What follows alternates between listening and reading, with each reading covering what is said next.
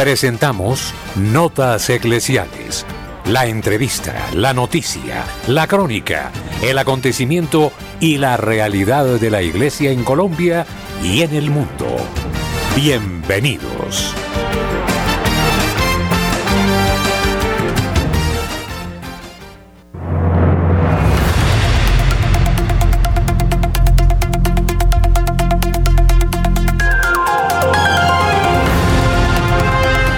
¿Qué tal, apreciados oyentes? Muy buenos días. Bienvenidos a la información, la actualidad de la noticia en Radio María.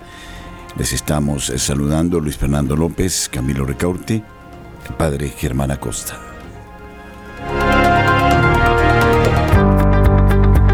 La opinión, el análisis. Editorial en Radio María.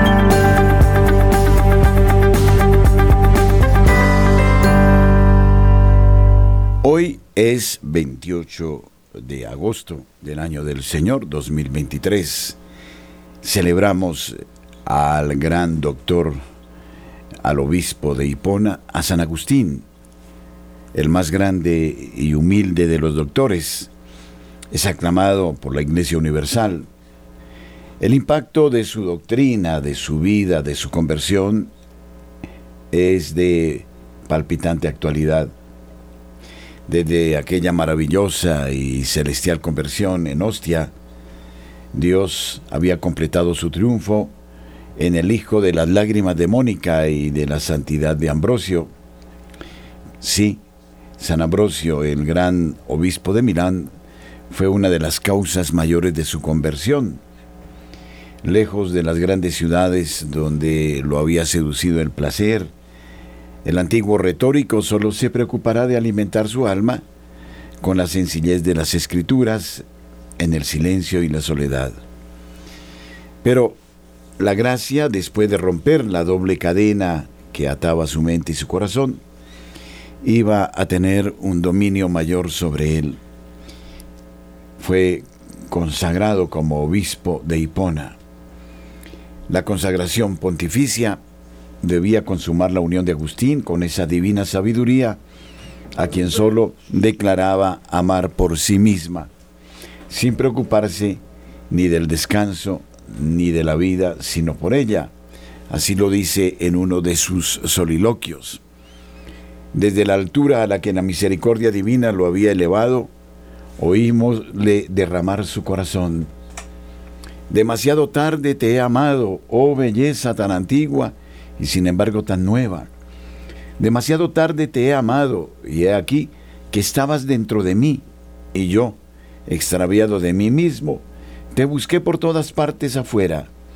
Pregunté a la tierra y ella me respondió, no soy yo a quien buscas. Y todas las criaturas de la tierra respondieron lo mismo. Pregunté al mar y a su abismo y a todos los seres vivientes que en él hay, y me respondieron, no somos tu Dios. Busca por encima de nosotros. Pregunté a los vientos inquietos y todo el aire con sus habitantes respondió. Anaxímenes se equivoca, yo no soy Dios. Pregunté al cielo, al sol, a la luna, a las estrellas y dijeron, no somos el Dios que buscas. Y dije a todas estas cosas que están afuera y a las puertas de mis sentidos, todos habéis confesado acerca de mi Dios que no sois Él. Decidme ahora algo acerca de Él. Y todos clamaron a una gran voz, Él es el que nos hizo. Les interrogué con mis deseos y ellos respondieron con su belleza, que callen el aire, las aguas y la tierra, que el hombre guarde silencio en su propia alma, que vaya más allá de su propio pensamiento, porque más allá de todo lenguaje del hombre o de los ángeles, aquel de quien hablan las criaturas se hace oír, donde cesan los signos y las imágenes y las visiones figuradas, allí se revela la sabiduría eterna. Llamaste y lloraste tan fuerte que mis oídos sordos pudieron oírte, brillaste tanto que mis ojos ciegos pudieron verte. Tu fragancia me regocijó y es a ti a quien aspiro. Habiéndote probado tengo hambre y sed. Me habías tocado y emocionado y ardo por estar en tu tranquilo descanso. Cuando esté unido a ti con todo mi ser, entonces cesarán mis dolores y mis trabajos. Las confesiones de San Agustín, una obra clásica, una auténtica joya de la espiritualidad. Qué palabras estas tan extraordinarias, ahora que nos ha dado por absolutizar la naturaleza y todas esas cosas. Nos dice Agustín, no, vayan más allá, descubran a su autor y será él quien eh, nos traiga todos los equilibrios que necesitamos. Él acuñó una frase que también vale para nuestra época. Si es verdad que la verdad no existe, es verdad que la verdad no existe, luego la verdad existe. San Agustín, me pregunto yo, ¿a qué horas este hombre sacó tanto tiempo para escribir lo que escribió? para vivir lo que vivió, para ser un pastor de almas. El gran Agustín de Hipona debe inspirarnos como nunca antes. Y no digan los teólogos de hoy que ha pasado de moda. Porque Agustín recoge el intelecto y la espiritualidad, el sentimiento y la búsqueda de la verdad. Como nunca antes necesitamos volver a su recta doctrina, embelezarnos con él de la inmensa grandeza de Dios y de su apasionante cercanía. Agustín nos regala una teología que nace desde la entraña, desde los errores del pasado y desde una conversión profunda. Qué gran santo el que celebramos hoy y a él debemos aspirar en un estilo de vida cristiana honesto, desde lo intelectual, desde lo existencial. Nuestros corresponsales tienen la palabra en Notas Eclesiales.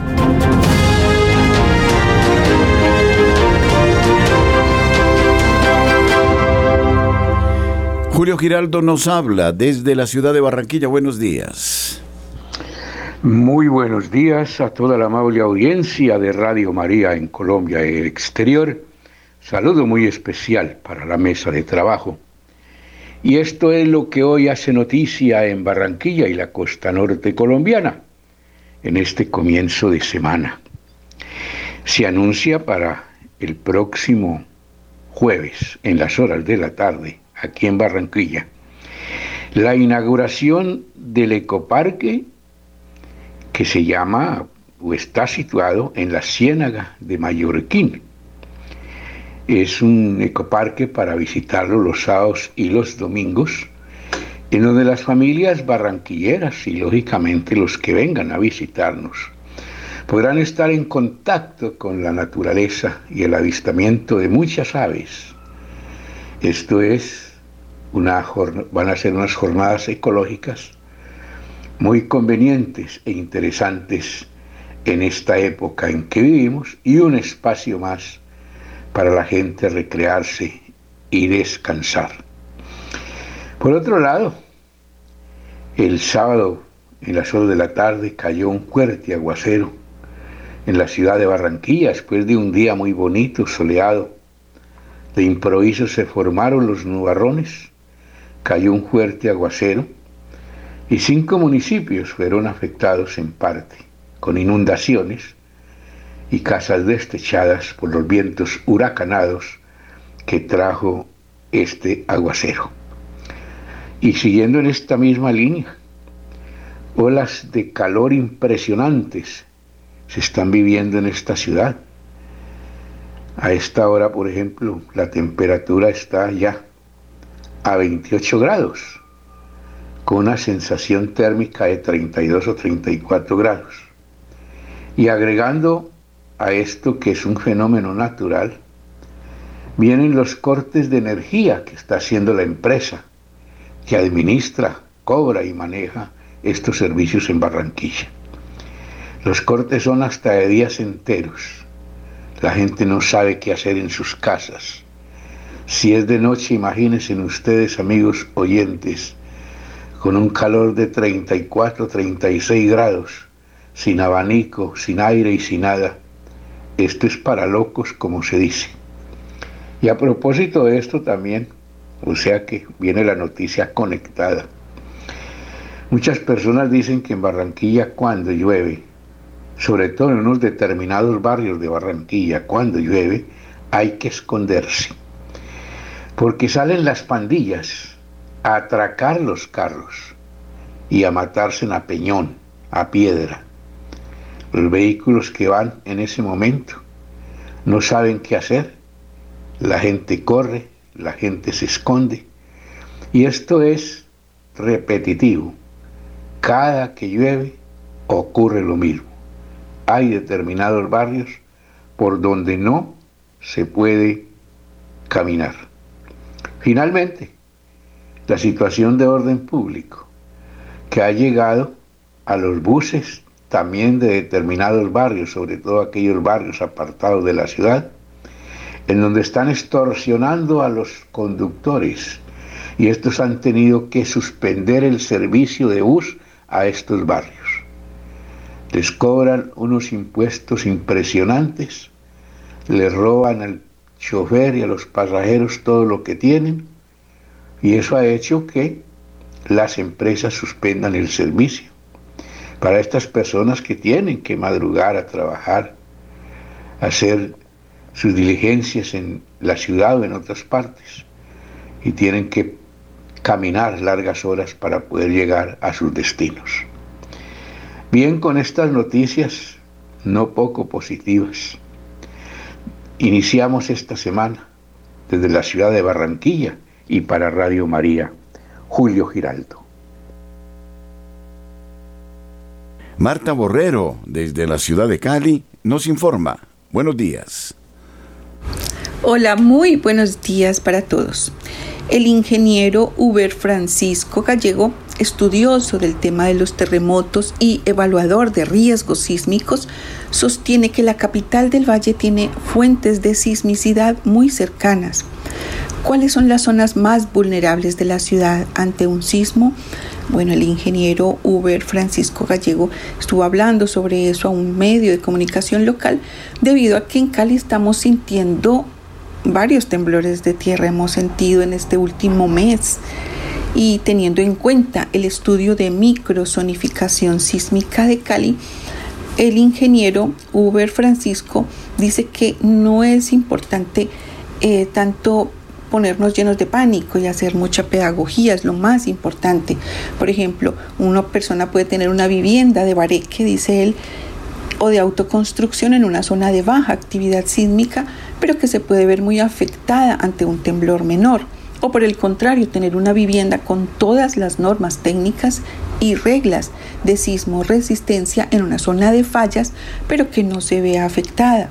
Entonces, al preguntarle que en Cali cómo estaba esta situación del, del terreno. Él habla de que Cali tiene 10 zonas sísmicas. Eso significa que cuando llega una onda sísmica de una falla, se generan 10 sismos. Una de ellas es la del cono del río Cañaveralejo, carrera 50. Ojo, ahí no es que haya una falla geológica, sino que el suelo es muy blando y cuando llega una onda sísmica se amplifica. Por eso es la zona de mayor amenaza sísmica de Cali.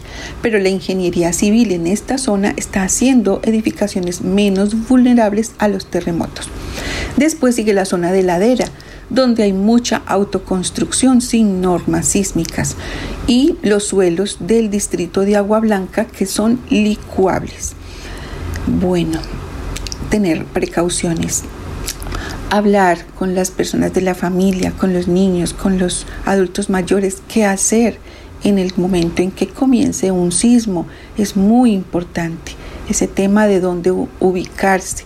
Además, obviamente, de meternos en el Inmaculado Corazón de María Santísima, que es nuestro refugio. Bueno, y de otro lado les tengo que hubo una entrevista a Javier Arias, el nuevo secretario de Movilidad de Cali, para estos últimos meses que quedan de este gobierno, de esta administración.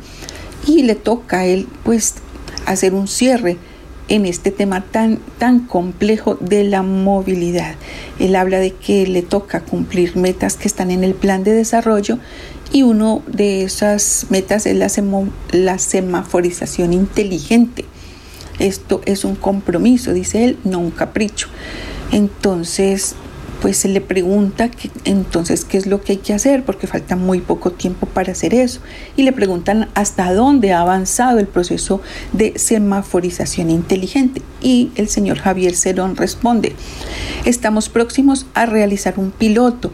Ya la parte de infraestructura se está terminando y el proveedor está ultimando unos elementos para hacer la entrega y, la idea es entregar 50 intersecciones donde hay semáforos aquí en Cali.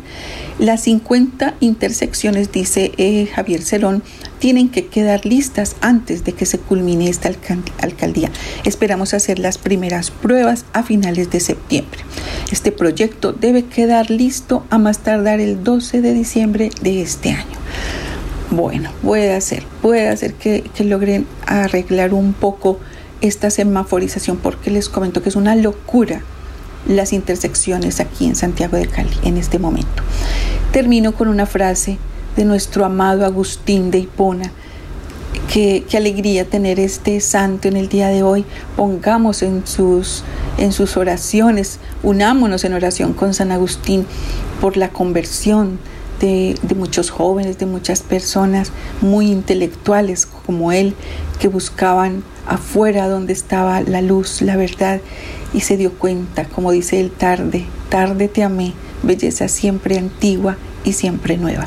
Los dejo con esta frase de San Agustín, el frío de la caridad es el silencio del corazón y el fuego del amor el clamor del corazón. Soy Marta Borrero para Notas Eclesiales de la Radio María. Nairo Salinas, desde Bucaramanga, nos trae la información a esta hora en Radio María. Bienvenido. Gracias, Padre Germán Acosta. Muy buenos días para todos los oyentes de Radio María. Iniciamos contándoles que con la consigna Colombia marcha contra el alza de la gasolina y la CPM, líderes políticos y representantes de diversos gremios convocaron una nueva movilización social en rechazo contra las políticas y medidas implementadas por el gobierno nacional. Las continuas alzas en los combustibles registradas a lo largo del último año motivaron a esta jornada de protesta que se programó en diferentes municipios y ciudades de Colombia a partir de las 10 de la mañana de hoy, 28 de agosto.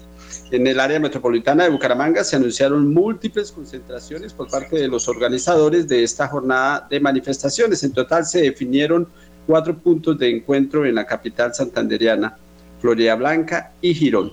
Transportadores de carga, motociclistas, taxistas y conductores en general fueron convocados a esta movilización social impulsada por líderes políticos del departamento y del país, agremiaciones como la Federación de Empresarios de Transporte de Carga, Fede Transcarga, también promueven la participación en las movilizaciones para el día de hoy. Henry Alberto Cárdenas, presidente de Fede Transcarga, manifestó que a través de esta propuesta van a levantar la mano al gobierno para no dejar tocar el CPM ni tampoco dejar que suba más el precio de, gas, de la gasolina. Es por el bien de todos los colombianos, anunció. Solo en los últimos nueve meses, entre diciembre pasado y el presente mes, el precio del galón de la gasolina aumentó 4.062 pesos en el área metropolitana de Bucaramanga desde las 5 de la mañana se dieron cita en el Mesón de los Búcaros y la Puerta del Sol, en Florida Blanca, en Abadías y en Girón, en el Puente Flandes. Entonces, para que reprogramen sus recorridos y en este día que inicia con protestas.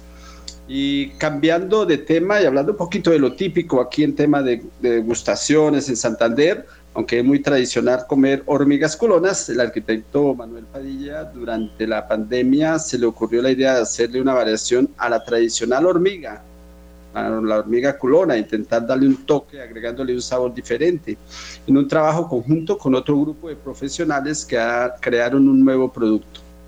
Hormigas culonas de sabores como chocolate, panela y picante, las cuales han sido el emprendimiento de una bumanguesa también, de Nini Alejandra, que, en la pandemia, pues esta, esta, este emprendimiento le generó nueva fuente de recursos económicos. Desde pandemia surgió la idea de agregarle sabor a las hormigas para que fuera menos impactante para las personas que aún no la han probado e incluso que a quienes les gustan puedan tener otra opción, señaló Nini Alejandra. Así pues, que a saborear hormiguitas culonas con diferentes sabores. Desde Bucaramanga y para Notas Eclesiales, Nairo Salinas Gamboa, feliz y bendecido día. En el satélite Radio María, en Colombia, la gracia de una presencia.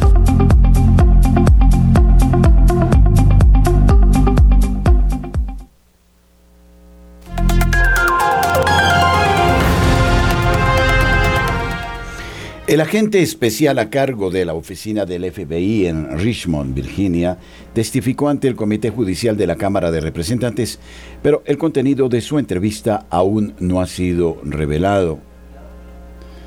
Efectivamente, aceptó que intervino en algunos casos la situación de los católicos. El agente especial a cargo de la oficina del FBI en Richmond, Virginia, testificó ante el Comité Judicial de la Cámara de Representantes. Un agente que supervisó un memorando muy controvertido dirigido a los católicos tradicionales para su vigilancia testificó sobre el tema ante el Comité Judicial de la Cámara el jueves.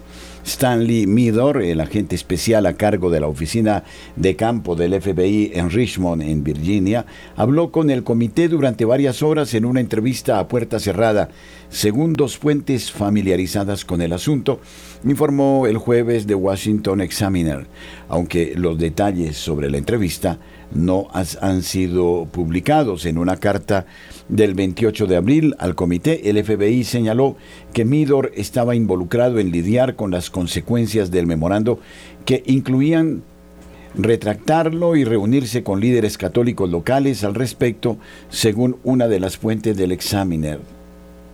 Esta la situación que se vive en un país donde no podríamos imaginar que el FBI trate de vigilar a los fieles católicos.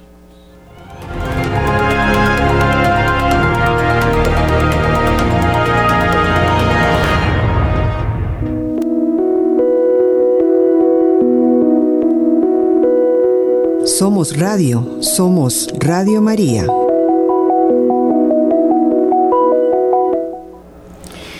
Es preocupante la caída de nacimientos en el mundo. Una de las causas, entre otras, es la crisis de la institución del matrimonio fomentada por los más de 30 años de leyes que son contrarias. También está la constante aplicación de políticas gubernamentales antinatalistas desde mediados de la década de los 60 en muchos países del mundo.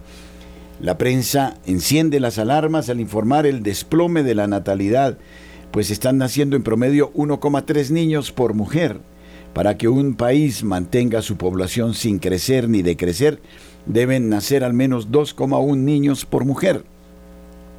Si el número es mayor, habrá un aumento de habitantes, si es menor, habrá una disminución. Es preocupante la caída de nacimientos en muchos países. Una de sus causas es la crisis de la institución del matrimonio fomentada por los más de 30 años de leyes que le son contrarias. También está la constante aplicación de políticas gubernamentales antinatalistas desde mediados de la década de los 60. En todas partes las políticas antinatalistas afectan principalmente a los más pobres, porque el mundo liberal ilustrado está falsamente convencido de que para disminuir la pobreza hay que impedir que los pobres tengan más hijos. Pero esto no es así. Solo promoviendo una sociedad justa se logra superar la pobreza. Los culpables de la pobreza no son los niños. Al contrario, la riqueza de un país es su gente. La causa última de la pobreza injusta se esconde en lo profundo de la persona, en su egoísmo y avaricia, porque del corazón salen las intenciones malas, asesinatos, adulterios, fornicaciones, robos, falsos testimonios, injurias. Los antiguos y nuevos casos de corrupción son ejemplo de esto. Un efecto del descenso de la natalidad es el envejecimiento paulatino de la población. Es lamentable constatar que, según la ciencia demográfica, este es un proceso que, al darse en periodos muy amplios de tiempo, en la práctica se vuelven irreversibles. Sabemos que aquí está una de las causas de la crisis de la previsión social porque cada vez hay menos jóvenes trabajando para mantener a cada vez más personas ancianas. La inmigración viene a suplir en parte esta falta de niños y de fuerza laboral. El significado de la baja natalidad es una triste realidad. Sin niños no hay futuro. La disminución de los nacimientos no implica solo un descenso de la población, sino que también significa que estamos dejando de ser un país vigoroso, pujante, vital, lleno de esperanza y alegría, capaz de renovarse y crecer. Poco queda para que sean más los que mueren que los que nacen. Es una de las tantas expresiones de la decadencia en el mundo. No esperemos que las autoridades hagan algo para revertir esta situación. De todos modos, hay que pedirles que fomenten el nacimiento de niños, como ya lo están haciendo otras naciones. En este oscuro panorama agradezco y felicito a los matrimonios cristianos dispuestos a abrirse a la vida y asumir la hermosa misión de conformar una familia con numerosos hijos.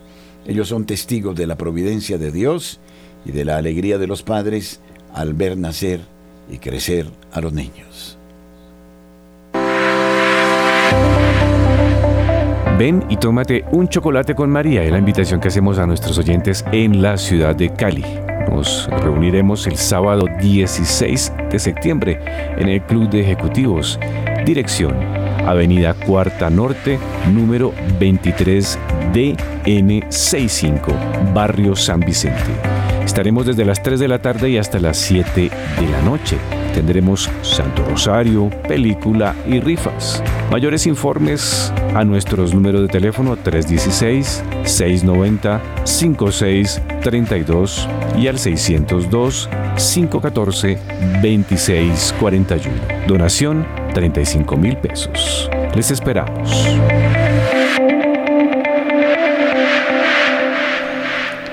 La Iglesia Católica en Japón reafirmó su posición en contra de la decisión del gobierno de Kishida de verter en el océano el agua utilizada para enfriar el núcleo central nuclear de Fukushima, de la que se perdió el control tras el terremoto y posterior tsunami de 2011.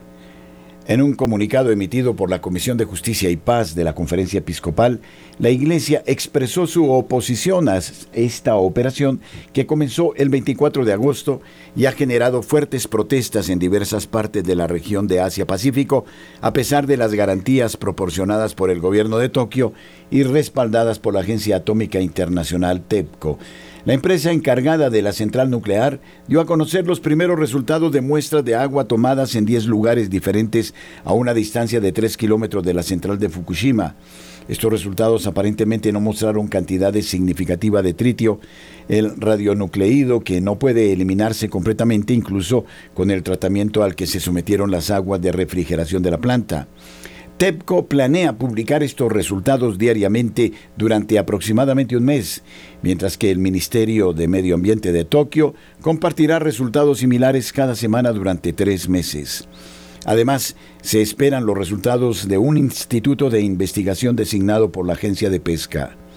Sin embargo, estas garantías están siendo cuestionadas por varios sectores de la sociedad civil japonesa, incluida la Iglesia Católica, que ya se había manifestado en contra de esta decisión dos años atrás, en conjunto con los obispos de Corea del Sur. El comunicado de la Comisión de Justicia y Paz, firmado por el obispo Wayne Francis Berndt de Naha y el obispo Edgar Gakután de Sendai, cita un pasaje bíblico del profeta Ezequiel para expresar su firme protesta contra la liberación del agua tratada al océano.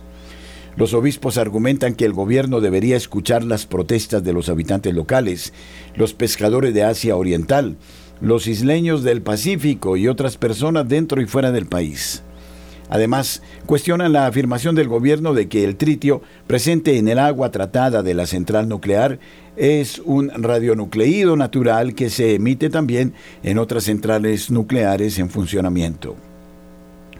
Los obispos sostienen, en base a lo que afirman expertos, que el tritio se acumula en la cadena alimentaria y no debería ser liberado en el océano. La Comisión de Justicia y Paz también responde a la tesis de la OIEA que argumenta que los materiales radiactivos residuales en el agua tratada está suficientemente eh, diluido Los obispos indican que el problema no es solo la concentración, sino también la duración y la cantidad total de material radiactivo que se libera y contamina el océano.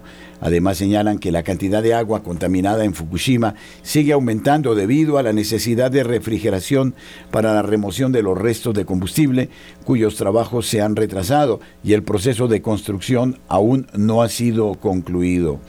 Las aguas subterráneas y de lluvia siguen siendo una fuente de contaminación. Los obispos concluyen afirmando que la degradación del medio ambiente es un resultado de nuestra negligencia al creer que ciertas cantidades son tolerables. Rechazan enérgicamente la liberación de agua tratada al océano por parte del gobierno, basando su oposición en una cuestión ética y la responsabilidad hacia el futuro del planeta y las generaciones venideras. Consideran que la creación es buena y todo lo que Dios ha creado está interconectado y se necesita mutuamente.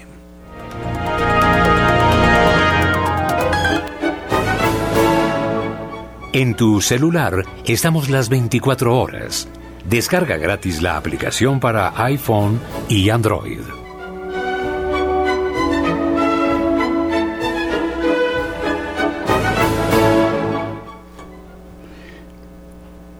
El Papa habló durante el Angelus Dominical acerca del pasaje del Evangelio de la misa de ayer. En el mismo Jesús preguntó a sus discípulos, ¿quién dice la gente que es Él? La gente tenía y tiene varias opiniones sobre Jesús. Algunos lo ven como un gran maestro y una persona especial. Francisco advirtió que esto no es suficiente para entender la verdadera identidad de Cristo. El Papa resaltó que Cristo no es solo un recuerdo del pasado, sino el Dios del presente. Si fuera solo una figura histórica, sería imposible imitarlo y seguir sus ejemplos. En cambio, Jesús está vivo y presente en la iglesia y en el mundo. Acompaña a las personas en sus caminos más difíciles y desafiantes. El Papa mencionó a Pedro, quien reconoció en Jesús al Hijo de Dios vivo y al Cristo esperado. Jesús no es solo un héroe del pasado, sino el Mesías y el Hijo de Dios vivo, que comparte las alegrías y los desafíos de nuestra vida. El Papa exhortó a mirar siempre a Jesús y a confiar en su presencia en nuestras vidas, alentando a responder a la pregunta crucial que Jesús plantea, ¿quién dices eh, que soy yo? El Papa instó a reflexionar sobre nuestra relación personal con Jesús y si confiamos en Él en momentos difíciles, si nos nutrimos de su presencia a través de la palabra y los sacramentos, y si seguimos su guía en comunidad con otros. El Papa concluyó pidiendo la ayuda de María, Madre del Camino, para sentir la presencia viva de su Hijo en, nuestro, nuestras vidas. 8.33 minutos en la mañana.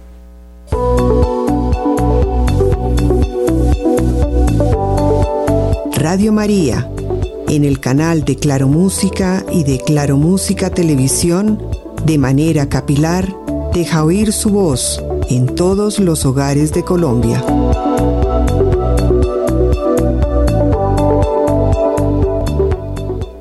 El Papa crea un puesto vaticano para el juez peronista Zaffaroni, teórico de la aprobación del aborto en Argentina, que tuvo en pisos eh, suyos seis prostíbulos y redujo pena a un pedófilo por apagar la luz durante su crimen. Francisco ha nombrado al juez argentino Eugenio Zaffaroni, directivo de un Instituto Vaticano de Formación en Derechos Sociales, cuando se cumplen 12 años de una investigación del diario argentino Perfil, que descubrió que departamentos del ex integrante de la Corte Suprema se utilizaban para la prostitución. El área de prensa del Vaticano difundió en las últimas horas un eh, quirógrafo en el que el sumo pontífice informó acerca de la creación del Instituto para la Investigación y Promoción de los Derechos Sociales Fray Bartolomé de las Casas, con finalidades académicas, docentes y de formación sobre la temática de derechos sociales, migración y colonialismo. Nombró a los profesores eh, Raúl Eugenio Zaffaroni, Alberto Filippi y Marcelo Suárez Orozco como consejo académico fundador del citado instituto para el periodo 2023-2028. Noticia esta altamente preocupante.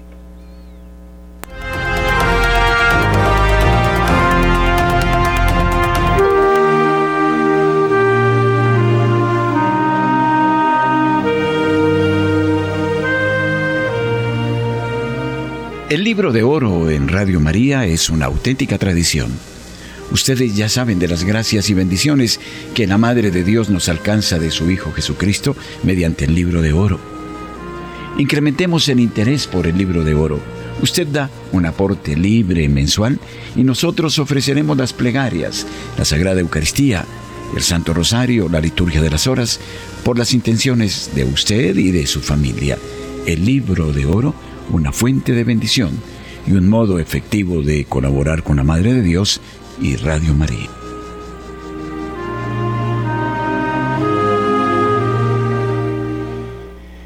En la Nicaragua de Ortega, los católicos nunca están seguros. En ocasión del Día Internacional de Conmemoración de las Víctimas de Actos Violentos eh, basados por la religión o la creencia, Teo Babún, presidente de Alcance de Ayuda a las Américas, habla sobre la persecución sistemática de los católicos en Nicaragua, un caso grave sin igual en las Américas.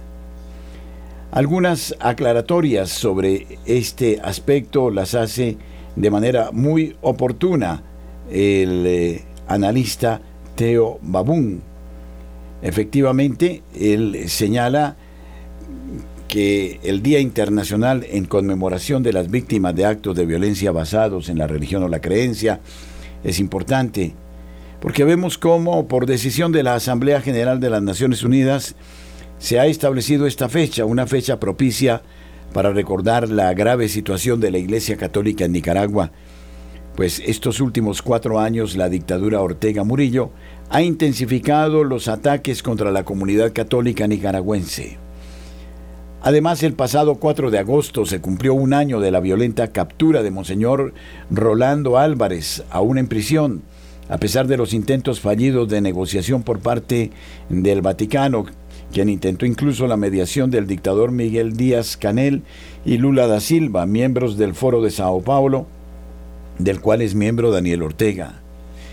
Desde la detención de Monseñor Rolando Álvarez en agosto de 2022, y después de su enjuiciamiento y condena en febrero de este año, el incremento de la represión de la dictadura de Daniel Ortega ha sido sistemática en todo el territorio del país y de forma general, denunció Teo Babún, presidente de la ONG Alcance de Ayuda a las Américas, en conversación exclusiva con la Brújula Cotidiana. Teo Babún alertó que la dictadura Ortega Murillo utiliza el aparato del Estado para reprimir y encarcelar a ciudadanos, líderes religiosos, empresarios y activistas políticos en un acto de persecución sin precedentes en Latinoamérica, en especial en contra de la Iglesia Católica. Alcance de Ayuda a las Américas es una organización basada en la fe, sin ánimo de lucro, y uno de sus ejes eh, centrales es la defensa de la libertad de la religión y de las creencias.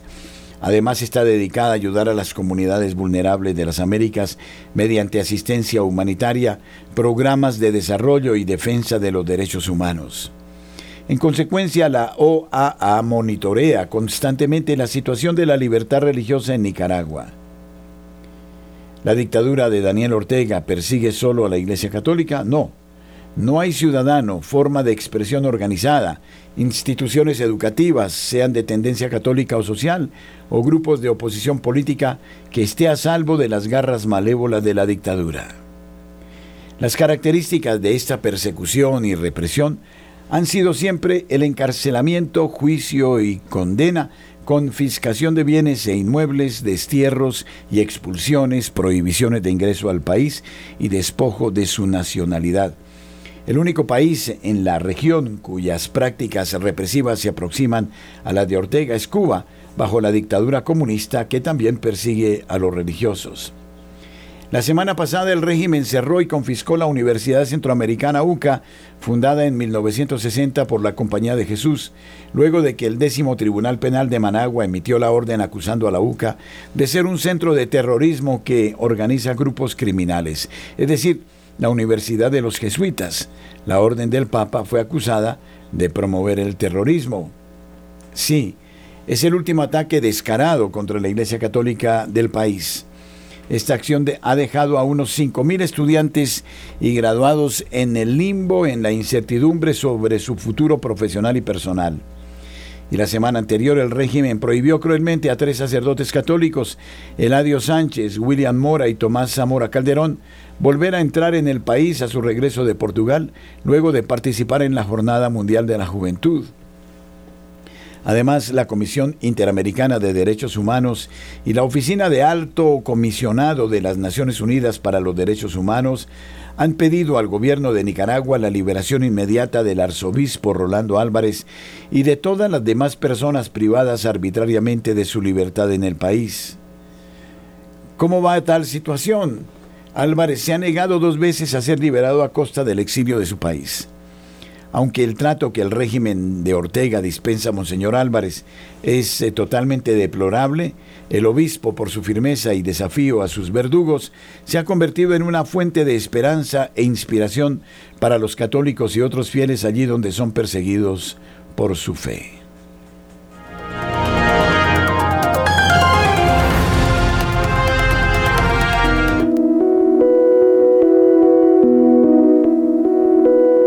Somos Radio, somos Radio María.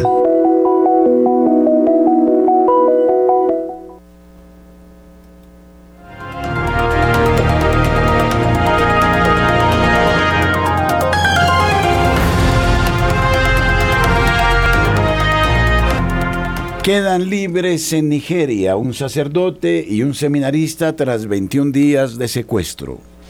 Después de 21 días de secuestro, Finalmente se produjo la liberación del sacerdote Paul Sanogo y el seminarista Melchior Dominique en Nigeria. Fueron secuestrados ellos durante un ataque a la parroquia de San Lucas en Yedna, ubicada en la diócesis de Mina. Según informa Alfa y Omega, el padre Sanogo, originario de Burkina Faso, es miembro de los misioneros de África, conocidos como Padres Blancos, y estaba destinado en el país. Por otro lado, Melchiori es de Tanzania y se encontraba en Nigeria como parte de una experiencia misionera con los padres blancos antes de continuar con sus estudios de teología. En un comunicado enviado por la diócesis de Mina a la Fundación Pontificia Ayuda a la Iglesia Necesitada, se informó que ambos religiosos fueron secuestrados en su residencia sacerdotal en la localidad de Yedna. El obispo de Mina, Monseñor Martins Igwe Osoukuo, envió un mensaje a todas las parroquias de la diócesis pidiendo a los fieles que oraran por la seguridad del sacerdote y el seminarista secuestrados en Nigeria. El prelado aseguró, en nombre de mi obispo auxiliar Silvester Luca Gopep, de los sacerdotes y religiosos de la diócesis católica de Mina, pido sus oraciones por el padre Paul y el seminarista Melchor. Un portavoz de la Policía Estatal de Níger confirmó el secuestro y aconsejó que los otros miembros del clero en la región tomaran precauciones mientras se llevaban a cabo las labores de búsqueda de los secuestrados. Monseñor Osoukuo concluyó, pedimos a Dios que escuche nuestras súplicas y que puedan regresar en paz. El secuestro generó diversas reacciones oficiales desde Tanzania. El embajador del país en Nigeria, Benson Bana, anunció que se estaban tomando todas las medidas necesarias para asegurar la liberación de los dos secuestrados y recordó que los secuestros son comunes en Nigeria. El presidente de la Conferencia Episcopal de Tanzania, Gervas John eh, Muasikwabila Yasigonga, arzobispo de Mya, resaltó la importancia de respetar los principios de los derechos humanos y confirmó el respaldo de la Iglesia a los esfuerzos diplomáticos para lograr la liberación incondicional de las personas secuestradas.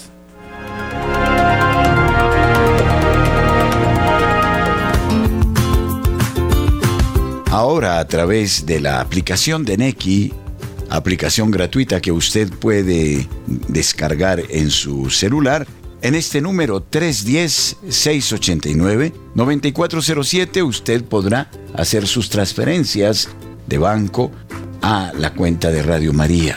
Este es un modo eficaz que evita comisiones y que garantiza el que la propia radio pueda hacer uso de este monedero de Neki para afrontar sus necesidades cotidianas.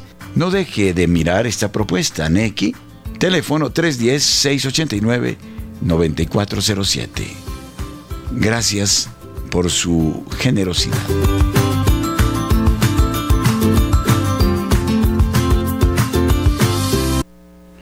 Los nombramientos episcopales de Monseñor Lefebvre son ilegítimos desde todos los puntos de vista. Y la excomunión levantada por Benedicto XVI apuntaba a un camino de reconciliación, pero no borré el cisma, como lo fue para los ortodoxos. La referencia a la exhortación ad apostolorum principis de Pío XII, que se cita en el artículo, no es ciertamente la única reivindicación por parte del magisterio de la prerrogativa exclusiva de los sucesores de Pedro para poder nombrar, consagrar y enviar a los obispos. Tres aspectos distintos que forman parte de la primacía del Papa. Ante la pretensión de la Asociación Patriótica China de elegir obispos por iniciativa propia, afirmando que tal elección sería indispensable para procurar el bien de las almas con la debida prontitud, y ante la concesión de la consagración episcopal a algunos eclesiásticos contra una advertencia explícita y severa dirigida a los interesados por esta sede apostólica, Pío XII no se limitó a recordar las leyes eclesiásticas y censurar la sumisión de estos católicos al régimen comunista chino, sino que reivindicó para la sede apostólica un derecho divino preciso, que incluye el mismo nombramiento de los obispos. Es en virtud de este derecho divino, protegido por el derecho canónico, que el Papa descartó la posibilidad de que cualquier circunstancia, incluida la debida preocupación por el bien de las almas, hiciera lícito el nombramiento de obispos y su consagración contra la voluntad del Papa. Pío IX, al verse obligado a enfrentarse a las quejas de la Iglesia armenia por haber rechazado el conjunto de nombres propuestos por ella para la consagración episcopal, no fue menos. E incluso Pío VI, en un breve muy lleno de testimonios de la sagrada tradición al respecto, reiteró la obligación que tienen los obispos de pedir y traer de vuelta del romano pontífice la confirmación de los nombramientos episcopales a aquellos obispos que habían firmado la exposición sobre los principios de la constitución del clero de Francia durante el régimen jacobino.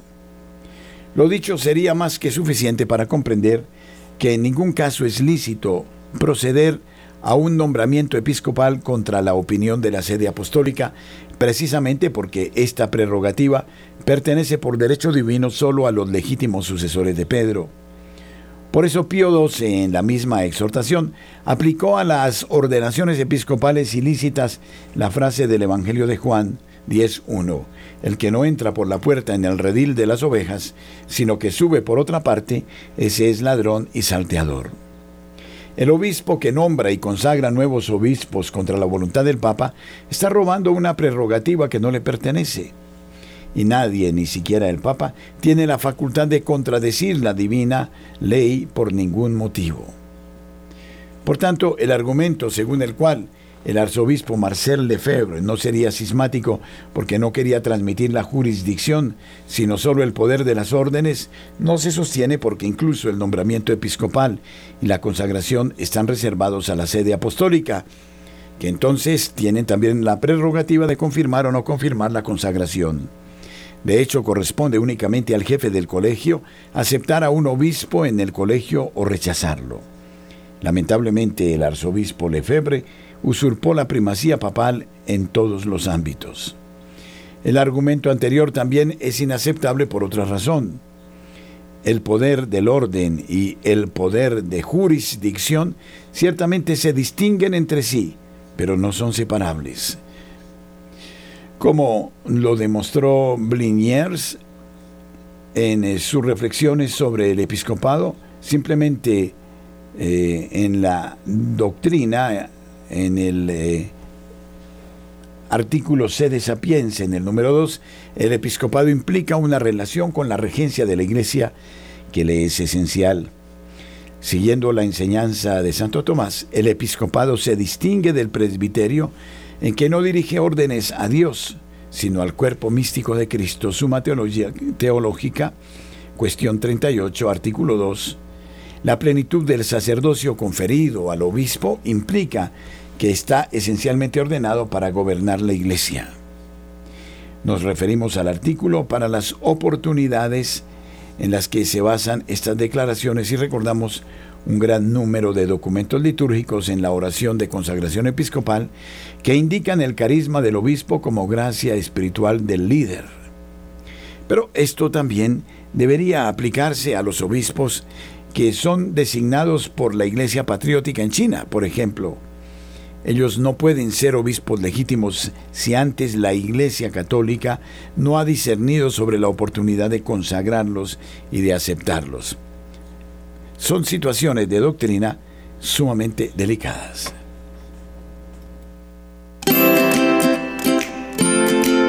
Aún donar por efecti es confiable. Debes decir que haces tu donación al proyecto Radio María código 110591 y verificar con el cajero que vaya dirigido a Radio María. Y listo. Muchas gracias por tu apoyo. Lo necesitamos. Dios te bendiga.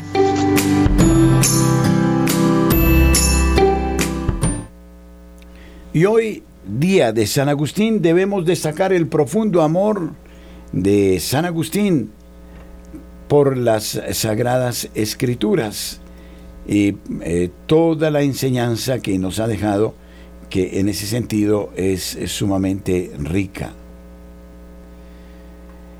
El arzobispo Carlo María Viganó elogió la carta pastoral del obispo Joseph Straiglan eh, criticando el sínodo sobre la sinodalidad y Viganó dijo que las palabras del obispo reflejan verdaderamente su papel como sucesor de los apóstoles. El exnuncio papal en los Estados Unidos ha dado su respaldo al reciente mensaje pastoral del obispo Joseph Straiglan en el que advirtió sobre los peligros para la fe católica derivados del sínodo sobre la sinodalidad. En una publicación anteriormente, el arzobispo Carlos María Viganó elogió públicamente a Strailand afirmando que así es como habla un sucesor de los apóstoles. Ha dicho del obispo Stragland, los católicos no son cismáticos por rechazar cambios que contradicen las enseñanzas de la Iglesia. Como lo citó y destacó Viganó, el obispo advirtió que los católicos que deseen adherirse a la tradición pueden ser acusados de cismáticos. Lamentablemente, escribió Strailand, puede ser que algunos tilden de cismáticos a quienes no están de acuerdo con los cambios que se proponen. Tengan la seguridad, sin embargo, de que nadie que permanezca firmemente en la plomada de nuestra fe católica es un cismático. Debemos ser conscientes también de que esto no significa que la Iglesia se mantenga firme contra estos cambios propuestos, añadió Strailand. Como dijo San Pedro, Señor, a quien iremos, tú tienes palabras de vida eterna. También alentó a los católicos a permanecer firmemente apegados a las verdades de la fe, afirmando que mantenerse firmes no significa que estemos buscando abandonar la Iglesia.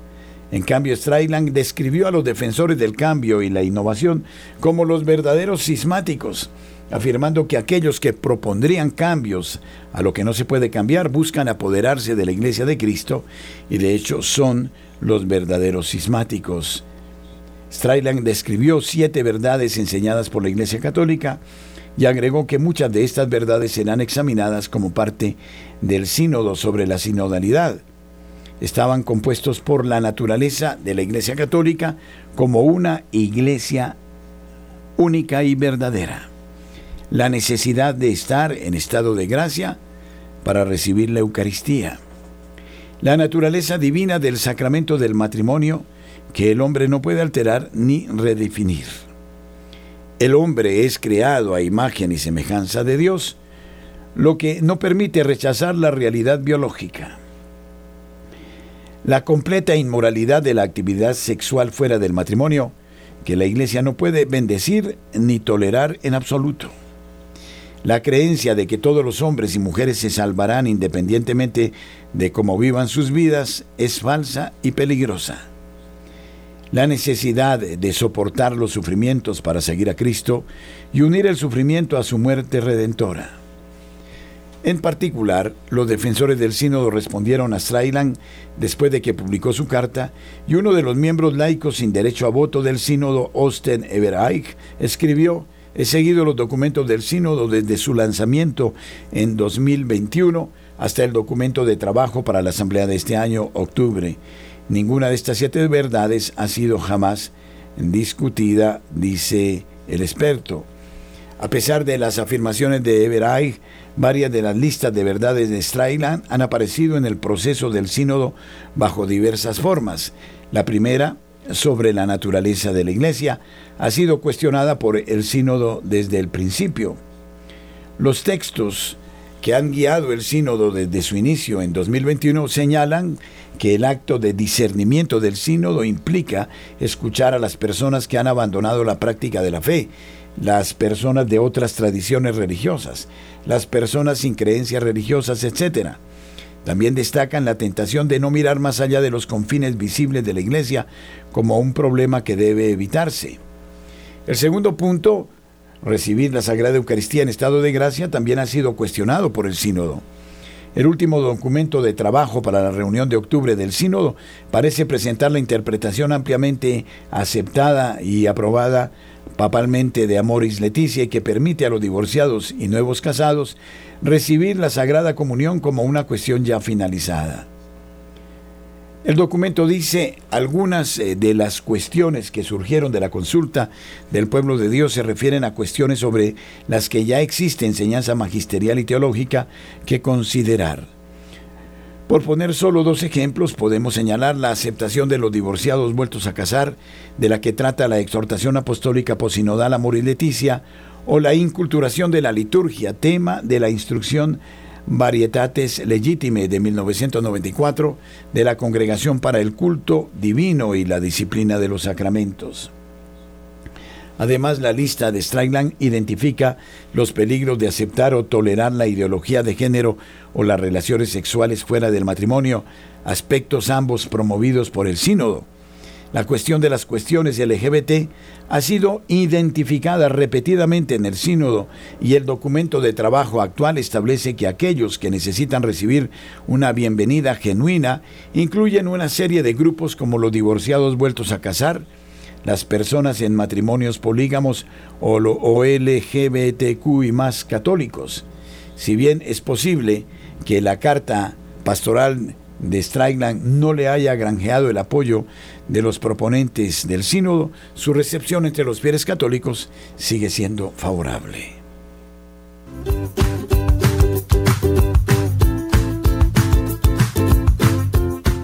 Si usted es usuario de Claro en su teléfono celular, ahora podrá en Claro Música sintonizar Radio María gratuitamente y sin consumo de datos.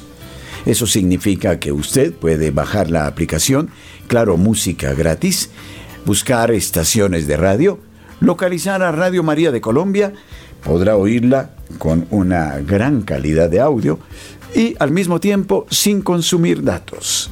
Para quienes tienen el servicio de Claro, es oportuno no perder esta ocasión magnífica. Monseñor Héctor Aguer, obispo emérito de La Plata en Argentina, dice que el Papa ha hecho de los mitos progresistas parte de su agenda y su sucesor tendrá que reivindicar la verdad de la doctrina y restaurar la liturgia, escribe el arzobispo. Este artículo es muy interesante. El Colegio Cardenalicio ha adquirido una amplitud inusitada. Qué lejos estamos de unas elecciones pontificias decididas por un puñado de miembros de este tradicional protagonista del momento culminante de la vida eclesial. La historia es más que elocuente. No es posible detenerse demasiado en la búsqueda de modelos. Solo un ejemplo, en el cónclave de 1458, Enea Silvio Piccolomini, experto en versos latinos, frustró los arreglos de un ambicioso francés y sin quererlo ni buscarlo, él mismo fue elegido. Pío II. Había 18 cardenales. Hoy en día el exorbitante número de sombreros rojos hace imposible prever un nombre como el futuro sucesor de Pedro. Varios amigos me piden que esboce cómo debería ser el pontificado que suceda al languideciente Francisco, teniendo en cuenta la gravísima situación de la Iglesia. Este será un artículo que trataremos en próximas emisiones. Muchísimas gracias por estar con nosotros. Radio María es bendición y presencia.